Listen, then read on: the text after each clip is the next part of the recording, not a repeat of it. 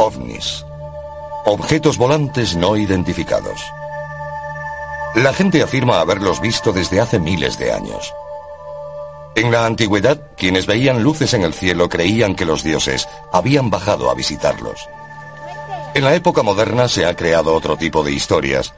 Son vida inteligente de otros planetas o aeronaves secretas cuya existencia debe permanecer oculta a toda costa. Encuentros extraterrestres. Hay una pequeña red de personas entregadas y a veces fanáticas que buscan respuestas al fenómeno ovni. Citan miles de incidentes relacionados con ovnis a lo largo de la historia, como posibles pruebas de naves alienígenas que han visitado la Tierra. Su gran oponente, el ejército de Estados Unidos. Los que creen en ovnis afirman que el gobierno oculta información sobre objetos volantes no identificados, para proteger proyectos militares secretos y para mantener oculta al público la delicada información sobre tecnología extraterrestre.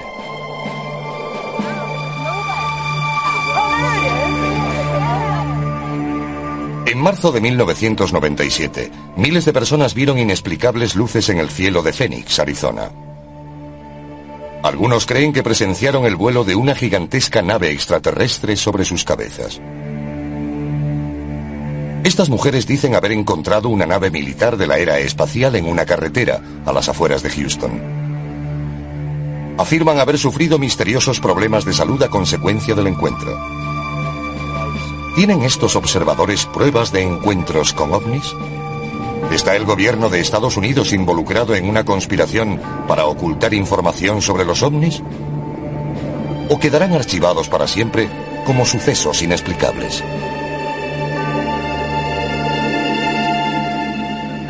Durante la segunda semana de marzo de 1997, muchos residentes de Phoenix vieron extrañas luces en el cielo. Cada noche, alrededor de las nueve, solía aparecer un curioso despliegue. A lo largo de la semana, comenzó a extenderse un rumor por toda la comunidad ovni. Teléfonos móviles, buscas y páginas web corrieron la voz de actividad inusual en el cielo de Phoenix. Tom King, armado con su extraña pero profesional cámara casera, se fue a la reserva india de Gila River para ver mejor las luces. La observé durante unos segundos y pensé, esto no es un avión, no sé qué es. Vamos a por estas cosas. Corrimos hasta los coches y cogimos nuestro equipo de vídeo. Regresamos allí arriba con el vídeo, el telescopio, los prismáticos y todo lo demás. Entonces empezamos a grabar y la primera luz se apagó. Unos diez minutos después se encendió toda una formación. Luego volvieron a aparecer y esta vez eran más. Entonces apareció otra cerca de donde había aparecido la primera luz. Y un minuto después una mujer gritó, ahí hay otra.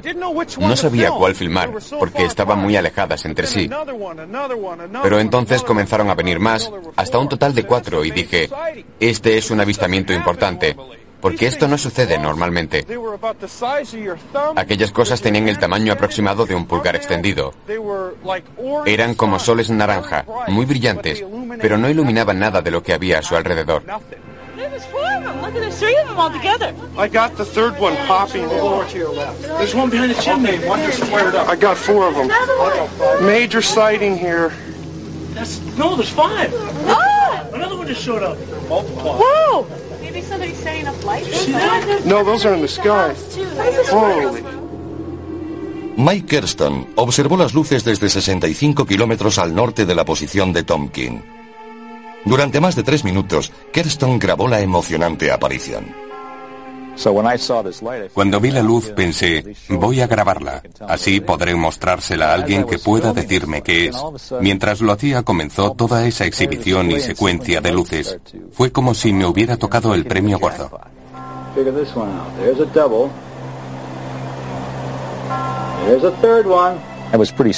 Sostenía la cámara firmemente. El único error que cometí, por supuesto, fue mover el zoom, porque así desenfocaba las luces. Llamé a mi esposa y vino hasta aquí. Estaba muy excitada.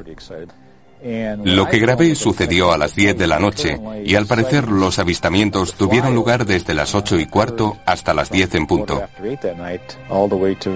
Hubo muchos testigos. Hey Sue, take a look at this.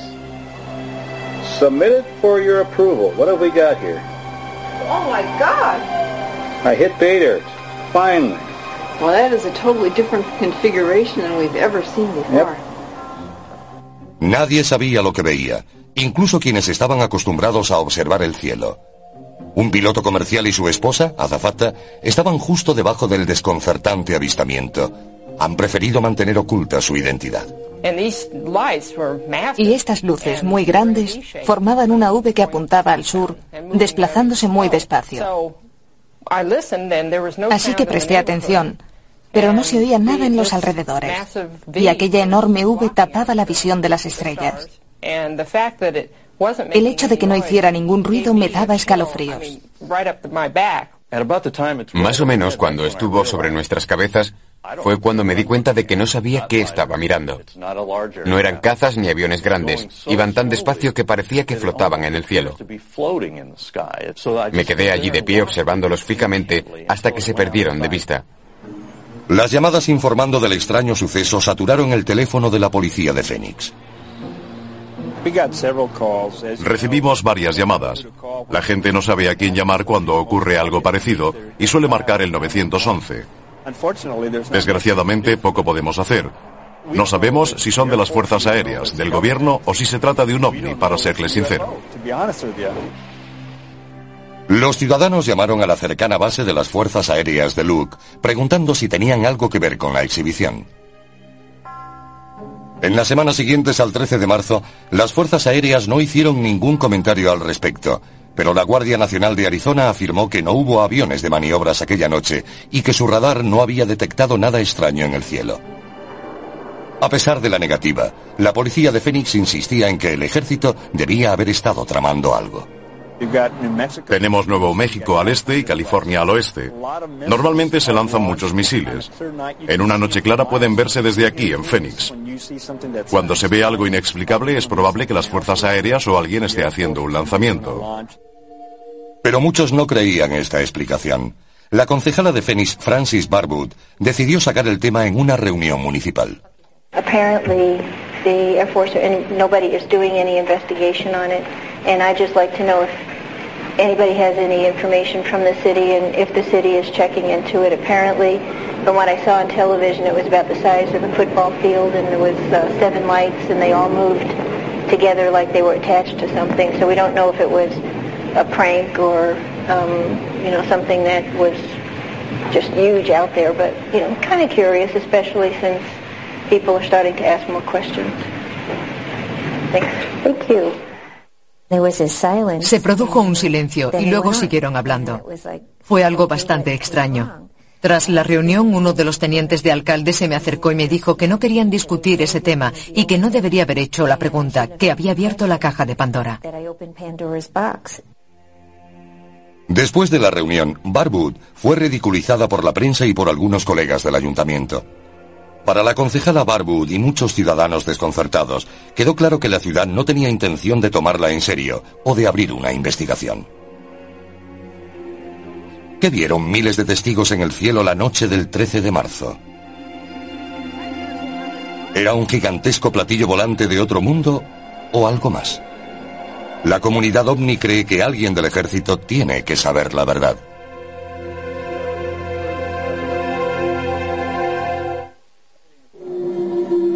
El avistamiento del 13 de marzo de 1997 sobre Phoenix fue uno de los acontecimientos ovni más visto. Miles de testigos afirmaban haberlo contemplado y fue grabado convirtiendo este avistamiento en algo único. Mientras la gente exigía explicaciones, el ejército se negaba a hacer comentarios y el ayuntamiento ignoraba las peticiones de investigación. Los observadores decidieron ocuparse del asunto ellos mismos.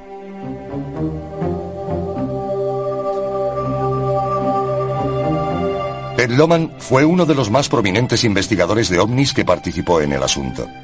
Loman es un metalúrgico que a finales de los años 80 se quedó casi ciego por un accidente laboral. Durante la recuperación, su padre lo inició en su interés por los ovnis. Loman se metió de lleno en la llamada ufología. Más tarde, creó un programa de televisión como foro público sobre los ovnis. Me impliqué en la televisión participativa en 1991 y me dispuse a mostrar al mundo que el fenómeno ovni existía, con personas creíbles que hablaban del tema. Ted Loman estaba frustrado por la negativa del gobierno a buscar una explicación para las luces de Fénix. La Guardia Nacional y los oficiales de las Fuerzas Aéreas daban explicaciones contradictorias y engañosas sobre el avistamiento según los investigadores de ovnis. Al principio el flujo de información era irregular. Intentamos seguir los canales normales, según lo dicho por los investigadores, que llamaron en primer lugar a la base de Luke. Una mujer afirmó que estaban recibiendo muchas llamadas, pero al poco tiempo dicen que no ocurre nada, y a los pocos meses que habían lanzado bengalas en la zona.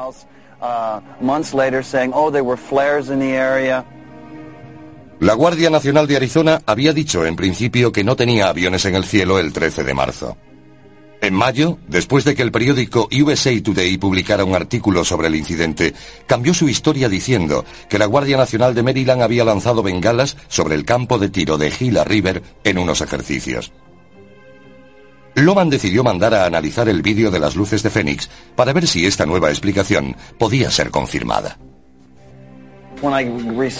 Cuando recibes algo como las luces de Fénix, hay que ponerlo en manos de expertos.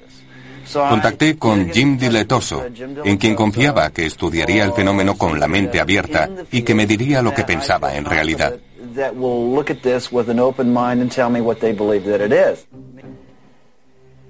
Jim Diletoso es un entusiasta de los ovnis y presidente de una compañía que produce grafismo electrónico para el ocio y la industria aeroespacial. A menudo colabora con investigadores analizando películas y vídeos de supuestos avistamientos. Hemos estado analizando imágenes para otros investigadores durante más de 20 años. Somos como un laboratorio policial. Damos información a otros investigadores. Lo hacemos para gente de Rusia, Brasil, Florida y Canadá. Cuando ocurrió el fenómeno de Fénix, en marzo de 1997, abrimos el laboratorio para analizarlo no para demostrar que se trataba de una nave extraterrestre. Yo evalúo datos. Diretoso apoya la creencia de Loman sobre que el avistamiento de Fénix no puede ser descartado con la explicación de las bengalas. Cuando las comparamos con luces de aviones, de coches o bengalas, para ver si coincidían, no lo hicieron. Geográficamente, cuando triangulamos los cinco vídeos grabados, los situamos en una posición que no está ni remotamente cercana a donde la Guardia Nacional supuestamente lanzó las bengalas.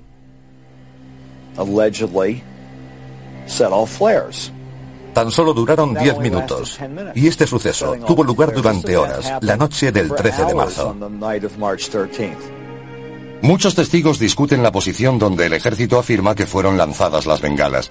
También insisten en que las luces no iluminaban las montañas circundantes del modo en que lo habrían hecho las bengalas. Me gustaría decir que las luces que nos sobrevolaron esa noche no fueron bengalas. Yo he lanzado esas bengalas desde mi helicóptero en Vietnam.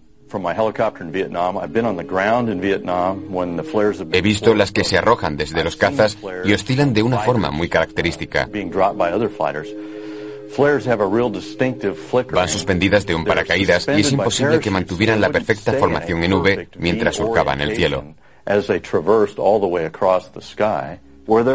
¿Eran bengalas? Posiblemente fueran del ejército o de la Fuerza Aérea. Pero creo que se trataba de algo más. Lo que sucedió fue un espectáculo para la gente en la zona de Phoenix. Duró demasiado tiempo para ser unas simples bengalas.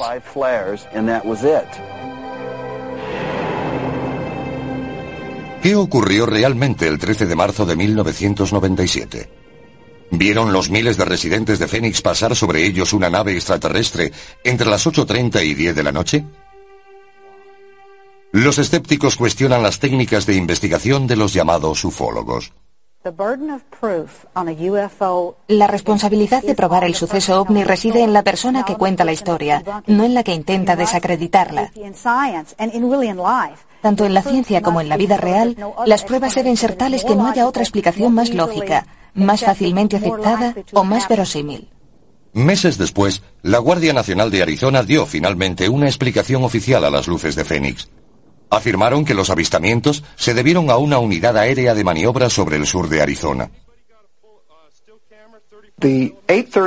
La grabación de las ocho y media mostraba una formación de aeronaves por la zona. Más tarde, alrededor de las diez en punto, se trataba de bengalas lanzadas por la Guardia Nacional de Maryland sobrevolando el sudeste de Phoenix. Todo lo que vio la gente fue un grupo de luces. Hubo quien las unió imaginando un objeto. Incluso algunos en la comunidad ovni dicen que las bengalas podrían haber sido las responsables de los avistamientos de las 10 en punto, pero afirman que los aviones convencionales no podrían haber producido la formación en V, vista por los testigos entre las 8 y las 10. El patrón parece militar, pero la gente tenía una impresión muy diferente de lo que sucedió a las ocho y media. Si observamos la trayectoria de vuelo, algo muy importante, y trazamos una línea hacia el noroeste de Henderson, Nevada, nos lleva a la base aérea de Nellis y al Área 51. El Área 51 es la Shangri-La de la comunidad OVNI. Una base militar secreta en el desierto de Nevada que no aparece en ningún mapa del gobierno. Creen que el gobierno esconde muchos de sus secretos sobre ovnis en la famosa base. Los primeros informes llegaron del noroeste y directamente de acuerdo con esa línea. Hubo muchas especulaciones acerca de algo procedente de la base aérea de Nellis o Área 51, un avión espía super secreto que vino en esta dirección. Estos observadores no están seguros de qué provocó las luces del 13 de marzo. Las teorías de aviones espía proliferan junto a las de naves extraterrestres. Pero todas coinciden en pedir que el gobierno muestre al público la información que posea. Creo que hablo en nombre de la mayoría de la gente del campo de la ufología al decir que queremos la verdad. Quizás deseemos no haberla sabido una vez sea revelada, pero queremos que todo salga a la luz. Mucha gente, incluida al menos una concejala, pide una investigación sobre lo que sucedió. Yo pago con mis impuestos el combustible y los aviones. Y cuando tengo serias preguntas y pruebas de algo, Exijo alguna respuesta. Pienso que hay una ley no escrita por la que no se pueden preguntar estas cosas cuando formas parte del Consejo. Se han reído de la gente que afirma haber visto algo. Yo nunca he visto nada, pero obviamente algo sucedió aquella noche. Cientos de personas me han contado lo que vieron y todos describen lo mismo. Allí hubo algo. A pesar de la demanda de la comunidad OVNI, el ejército ha insistido en que no tienen nada más que decir sobre las luces de Fénix de marzo de 1997.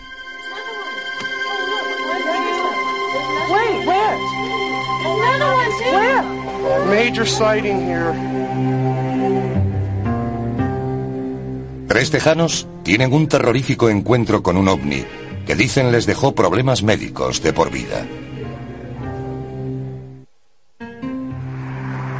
Algunas personas se unen a la comunidad ovni como resultado de lo que llaman un encuentro extraterrestre. Creen que han visto a alienígenas, una nave extraterrestre o simplemente algo que no pueden explicar. Dos mujeres afirman que sus vidas fueron desastrosamente alteradas por un encuentro con un objeto no identificado, y la comunidad ovni fue el único sitio al que pudieron acudir pidiendo ayuda. Betty Cass tenía una cafetería en Dayton, un pequeño pueblo 65 kilómetros al norte de Houston. Su amiga Vicky Landrum trabajaba con ella de camarera. A las 7 de la tarde del 29 de diciembre de 1980, las dos mujeres se dirigían en coche hacia una iglesia de New Caney, Texas, con el nieto mayor de Vicky, Colby, de 6 años, para jugar al bingo. Cuando descubrieron que se había suspendido, los tres emprendieron la vuelta sobre las 9 de la noche. Salimos de New Caney hacia Dayton. Uh, De repente, Colby miró hacia arriba y dijo, Abuela, ¿qué es esa luz brillante? Era tan brillante que ni siquiera podía ver la carretera. Entonces Vicky gritó para que diera la vuelta. Dijo, Betty viene derecho hacia nosotras, para. Había estado lloviendo, así que no podíamos salir de la carretera y girar para dar la vuelta. Tuvimos que detenernos. Salí por el lado derecho sujetando a Colby. Betty se puso delante del coche y se quedó allí mirando hacia arriba. Yo le gritaba que volviera adentro porque temía que se quemase. Los tres habían encontrado por casualidad lo que parecía ser una aeronave con problemas. El vehículo lanzó un chorro de calor y fuego sobre el asfalto y los ocupantes del coche. Tenía la forma de un diamante.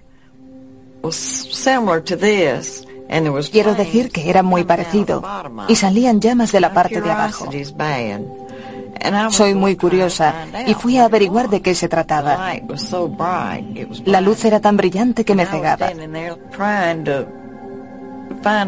Levanté la mano y me quedé allí de pie intentando averiguar lo que era. Vicky seguía gritándome para que volviera al coche diciendo que iba a morir abrasada. Fui a abrir la puerta y al tirar me quemé la mano. Las llamas de la nave habían calentado el exterior del vehículo. Una vez dentro, Betty encendió el aire acondicionado para tratar de enfriar el vehículo, ya que el calor era insoportable. Aterradas, vieron a la nave luchar por remontar el vuelo durante unos diez minutos. Cuando finalmente se elevó, Betty Cash arrancó el coche, marchándose del lugar. Siguió subiendo y bajando hasta que muy lentamente comenzó a subir y se dirigió hacia Houston.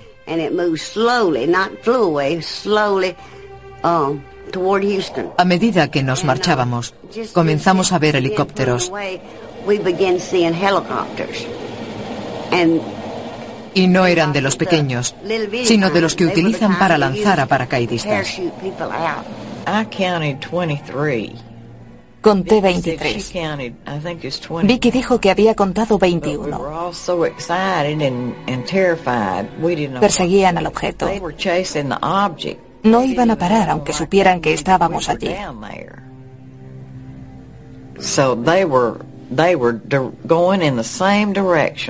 Iban en la misma dirección del objeto. Y no perderían tiempo en bajar. Betty Cash condujo a toda velocidad para huir de la nave mientras Vicky Landrum trataba de consolar a su nieto.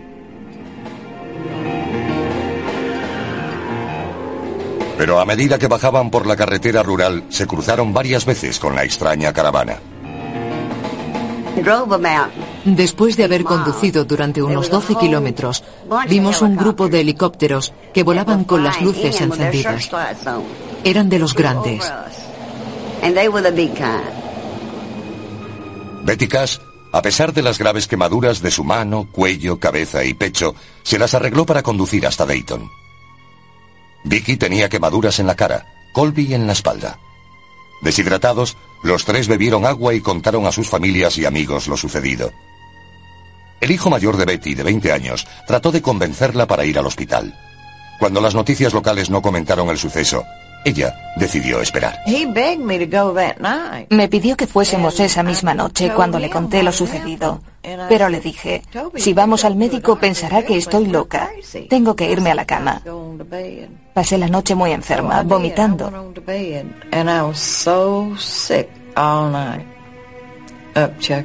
A la mañana siguiente, cuando desperté, había grandes mechones de pelo en mi almohada. Tenía ampollas por toda la cara. Durante varios días, las mujeres rechazaron atención médica temiendo no ser creídas.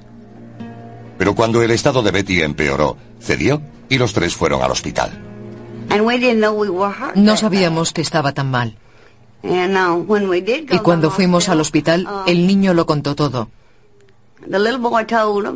Aunque yo se lo había advertido, dijo, me vas a regañar, pero le voy a contar al doctor lo que nos ha pasado. Los doctores estaban desconcertados ante la causa de las extrañas quemaduras de Colby, Vicky Landrum y la más grave de los tres, Betty Cash.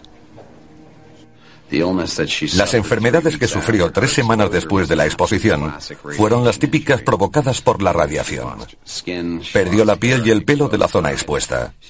Tenía diarrea, vómitos, todos los síntomas clásicos. No pienso que se lo inventara. No hubiera podido hacerlo, porque no lo sabía.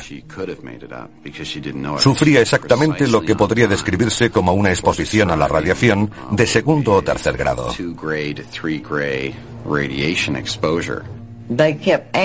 Me preguntaban continuamente cómo me había quemado. Yo no tenía ni idea de que aquel objeto probablemente me había envenenado por radiación. Todo lo que sabía en aquel momento era que la radiación se utilizaba para tratar el cáncer. Betty permaneció hospitalizada durante más de un mes por sus lesiones. Tras recibir el alta, no pudo seguir trabajando y se vio forzada a cerrar su restaurante. Desde el principio solo ha sufrido pérdidas. Estaba en la ruina por la enfermedad que tuvo después de estar expuesta a la radiación. Le he estado dando su medicación durante años, intentando ayudarla a superar todo esto. Más tarde apareció un cáncer de mama y hubo que practicarle la mastectomía. Además no tenía seguro, ni las dolencias las hubiera cubierto ninguna prima a principios de los años 80. Las lesiones de Vicky Landrum y Colby, que no fueron tan severas, les dejaron problemas en la piel y la vista para toda la vida. Desesperadas, las mujeres escribieron al senador Lloyd Benson y al congresista Charles Wilson para pedir ayuda médica y respuestas. Recibí contestación de Lloyd Benson y Charles Wilson diciendo que fuésemos tan pronto como pudiésemos. Diciendo que en la base de las Fuerzas Aéreas de Bergstrom sabían todo lo ocurrido y que tendrían mucho gusto en ayudarnos en cuanto les fuera posible. Nos dijeron que podríamos conseguir ayuda médica allí, así que fuimos. Pero nos trataron muy mal. Los oficiales de la base aérea de Bergstrom les dijeron que no sabían nada del incidente, informándoles que su único recurso era demandar al gobierno de Estados Unidos por daños y perjuicios. Sin embargo, extrañamente, los militares intentaron en repetidas ocasiones comprar el vehículo de Betty Cash, pero ella se negó. A medida que la noticia del incidente se difundía por Dayton, Betty y Vicky se sentían discriminadas por sus vecinos. Un sacerdote se ofreció a ir a casa de Vicky Landrum para rezar con ella, pero no lo aceptó. Fue entonces cuando las mujeres acudieron a la comunidad ovni pidiendo ayuda. Dieciocho años después del incidente, otro investigador de ovnis trataría de descubrir el secreto que rodea este misterioso encuentro. Betty Cass y Vicky Landrum han sido ridiculizadas e ignoradas desde su supuesto encuentro con una nave en 1980. Pero la comunidad ovni se niega a dejar que el caso caiga en el olvido. John Chusler es un ingeniero aeroespacial y subdirector de MUFON, siglas de Red Mutua de OVNIs, una organización mundial de seguidores de los ovnis que estudian e investigan avistamientos. Las mujeres contactaron con él varias semanas después del incidente. Schussler sentía curiosidad, pero era escéptico, hasta que conoció a Betty Cash.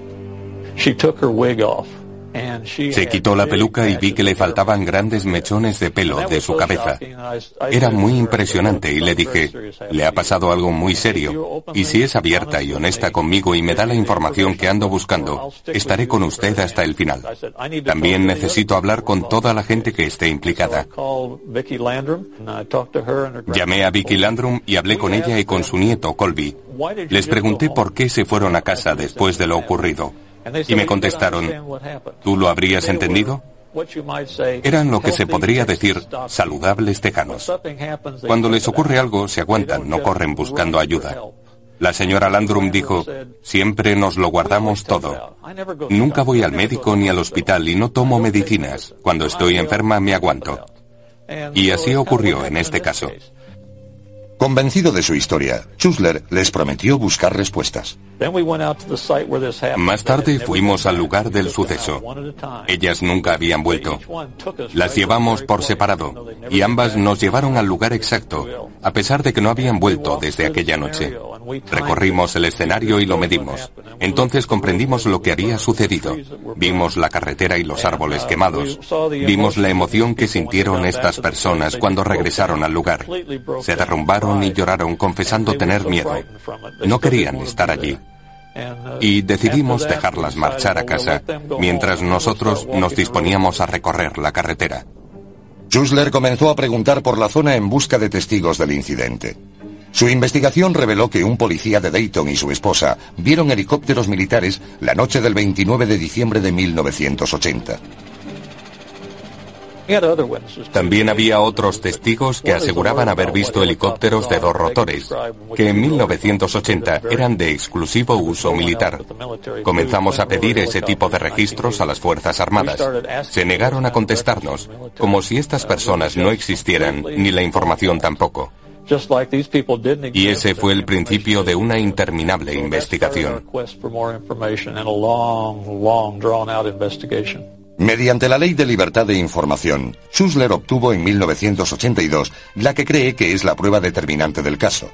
El informe militar oficial de la investigación sobre las reclamaciones de las mujeres, que consideraba su historia creíble. Con la ayuda de Schussler, las dos mujeres contrataron a un abogado. A mí me pareció una historia veraz. He tenido a las personas que han intentado colarme una historia. No creo que ellas hicieran eso, y las pruebas lo demuestran. Casi seis años después del supuesto incidente, Betty Cass y Vicky Landrum creyeron que finalmente podrían obtener algún consuelo. Presentaron la demanda en la Fiscalía de Houston y se fechó una vista preliminar para agosto de 1986. Por supuesto, el gobierno federal negó cualquier relación con algo así. Y no teníamos ninguna prueba. Todo lo que podíamos demostrar eran las lesiones de las mujeres. Así que el juez no admitió el caso. Rota sus esperanzas, Betty Cass y Vicky Landrum se marcharon de Texas para huir de los dolorosos recuerdos de su experiencia.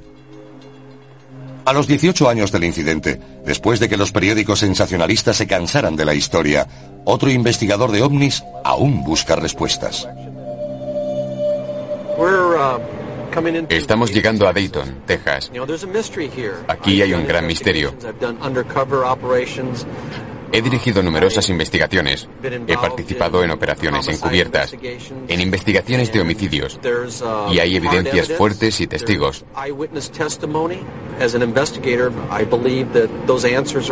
Como investigador, espero descubrir información que pueda desvelar este misterio y añadir otra pieza al puzzle de lo que sucedió el 29 de diciembre de 1980. Ken Storch es policía de Denver, miembro del MUFON y ex sargento de las Fuerzas Aéreas. Durante su servicio militar, Storch afirma haber sido forzado a firmar un documento que le prohibía hablar sobre incidentes de ovnis. Su involuntaria participación en una supuesta ocultación del gobierno le hizo comprender la experiencia de Betty Cash y Vicky Landrum. Betty Cash, Vicky Landrum y Colby Pasaron esa curva y se encontraron de frente con algo desconocido. Se trataba de un objeto brillante con forma de diamante que emitía una fuente de potencia de alta intensidad, según ellas una llama.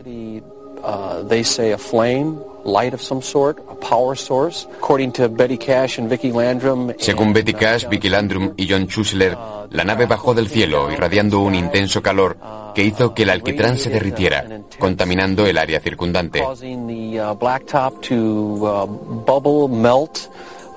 Este es un caso clásico de encuentro. Estamos en el lugar exacto en el que ocurrió. John Schussler visitó el lugar tres semanas después del incidente y percibió cambios en la carretera. Volvimos algunas semanas más tarde y vimos que aquel tramo de carretera había sido extraído y reemplazado. Nos pusimos en contacto con todos los servicios de obras públicas del Estado, la ciudad y el condado. Todas nos dijeron que no habían reformado la carretera. Algunos testigos decían haber visto a gente trabajando, pero los camiones no llevaban identificación. Seis u ocho semanas más tarde, volvió aquel mismo equipo para levantar el suelo y pavimentarlo una vez más. De hecho, en la excavación, eliminaron unos 20 centímetros de superficie. Si se observa con atención, aquí hay hormigón, asfalto, y la textura cambia radicalmente en este tramo.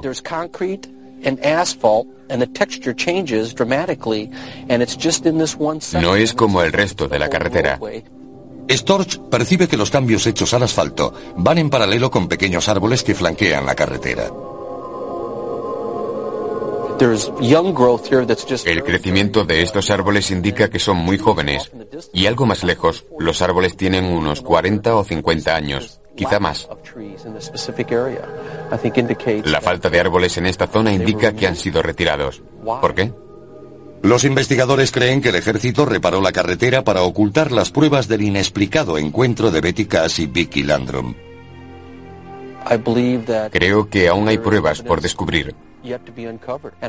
Y verdaderamente espero que manteniendo este tema en el candelero, manteniendo la presión, seamos capaces de conseguir esas respuestas y encontrar al testigo que diga, yo piloté ese helicóptero, estaba allí y me siento mal por lo que le sucedió a esas dos señoras. Creo que es muy importante para los grupos civiles que estudian el fenómeno ovni continuar trabajando en esto, a menos que haya una razón para no hacerlo, como una declaración por parte del gobierno. Y cuando la gente tiene encuentros con ovnis, necesita ayuda. En la NASA y la base aérea de Benston se niegan a hacer comentarios. Betty y Vicky creen que el gobierno estadounidense les ha mentido acerca de su implicación desde el principio. Han arruinado mi salud. Han arruinado mi vida. ¿Qué más les queda por hacer? ¿Matarme? Probablemente les encantaría hacerlo. Pero soy tan terca y cabezota que voy a demostrarles que pienso seguir luchando mientras viva. ¿Son Betty Cass y Vicky Landrum víctimas de un programa militar secreto fallido? Hay una conspiración para ocultar las pruebas de aquella desafortunada noche de diciembre de 1980. Llevaron el caso a los tribunales. Perdieron en el Tribunal Federal. No pudieron demostrar que lo ocurrido pudiera ser el resultado de alguna acción del gobierno. Creo que se extralimitaron. Hay que recordar que casi el 10% de los casos relacionados con ovnis son inventados por gente que informa sobre sucesos, que sabe que no son ciertos. Los investigadores de fenómenos ovni ven demasiadas coincidencias en el caso para que sea una invención. Hay que admitir que cualquier tipo de radiación puede ser imitada por algunos aparatos, pero tenemos la combinación de efectos, múltiples testigos, información de testigos que respaldan la de otros, más el testimonio de los médicos sobre un caso que tuvo lugar exactamente al mismo tiempo. Este caso lo reúne todo. Creo que Betty Cash y Vicky Landrum encontraron algo. Mi intuición me dice que el gobierno está metido hasta las cejas. Creo que tenemos que presionar al tío Sam para que ponga las cartas sobre la mesa y nos deje ver toda la información. Los críticos creen que la comunidad OVNI busca respuestas del gobierno que simplemente no existen. Si los investigadores no reúnen suficientes pruebas para hacer un análisis objetivo, no importa que uno crea que ha pasado por una extraña experiencia. Cuando dicen que no pueden continuar con la investigación no están siendo crueles, están siendo realistas. Los escépticos discuten las teorías de conspiración que rodean muchos casos y aseguran que el gobierno no tiene motivos para ocultar la verdad. Uno puede reconstruir un hecho y hacerlo parecer muy extraño. Por experiencia, sé que el ejército no miente respecto a lo que hace. Se preocupa mucho por su imagen pública. Primero, el gobierno tiene razones para mentir. Y segundo, el gobierno miente. Hay pruebas sobradas de que lo han pillado con las manos en la masa. El incidente de Alabama con dos jóvenes negros que fueron sometidos a pruebas. Los soldados llevados al desierto en los años 40 y 50 sometidos a explosiones atómicas. Y el gobierno lo niega todo. Yo diría a estos caballeros, mentira. Un militar se enfrenta al gobierno y exige que revele sus secretos sobre los ovnis.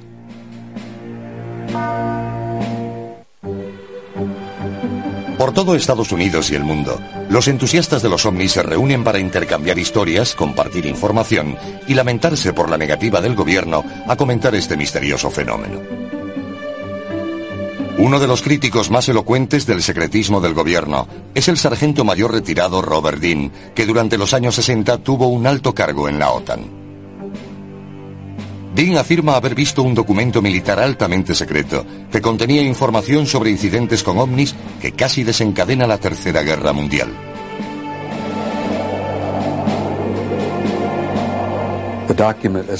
El documento trataba de estudios de la OTAN sobre la existencia de inteligencia extraterrestre, de ovnis. Había grandes objetos circulares metálicos que sobrevolaban toda Europa en formación y desaparecían del radar de la OTAN sobre el mar de Noruega. Este asunto casi provocó que entráramos en guerra con los soviéticos al menos media docena de veces por error. En cuanto me di cuenta de que se trataba de un hecho y no de un mito o una leyenda, me impactó tanto que aún no he podido superarlo. Dean y su esposa Cecilia han creado una organización para informar y presionar al Congreso. Stargate International es una organización dedicada a un objetivo principal, Sacar a la luz la verdad de los ovnis y la inteligencia extraterrestre que ha sido encubierta y negada durante muchos años, no solo por nuestro gobierno, sino prácticamente por todos los de este planeta. Ha llegado el momento de que el gobierno norteamericano le diga la verdad a la gente. Our goal has been to influence government nuestra meta ha sido influir en el gobierno y en el Congreso para conseguir audiencia, logrando quizás no el hecho de que revelen información y pruebas actuales de la existencia de ovnis, sino que al menos nos den la oportunidad de que lo hagamos nosotros. Robert Dean cree que la política del gobierno de negar la existencia de ovnis y ocultar pruebas viola los derechos constitucionales de sus ciudadanos. Juré dar mi vida si era necesario para defender la Constitución de Estados Unidos. Y no me lo tomé a la ligera. He estado en muchas guerras, muchas que la gente ni siquiera conoce. Y para mí está muy claro que nuestro proceso constitucional está literalmente en peligro por esas mentiras y tapaderas, por 50 años de engaños. Dean cree que el gobierno tiene cientos de historias que aún tiene que contar sobre encuentros con ovnis. Según Dean, la conferencia de prensa de las Fuerzas Aéreas estadounidenses de 1997 respecto al accidente de una nave alienígena en Roswell, Nuevo México, fue otro engaño. We are very, very proud of this report. We think uh, in our office that this answers lots of questions and it answers them logically and with integrity. Look at the Me refiero a lo absurdo de las recientes declaraciones de las fuerzas aéreas sobre Roswell. Primero se trataba de un globo, luego no lo era, y más tarde sí, pero de un tipo diferente. Ahora dicen que lanzaron muñecos para simular accidentes por la zona. No importa que aquello sucediera hace 10 años. Les digo a ustedes y a los espectadores que la gente no va a tolerar esto por más tiempo.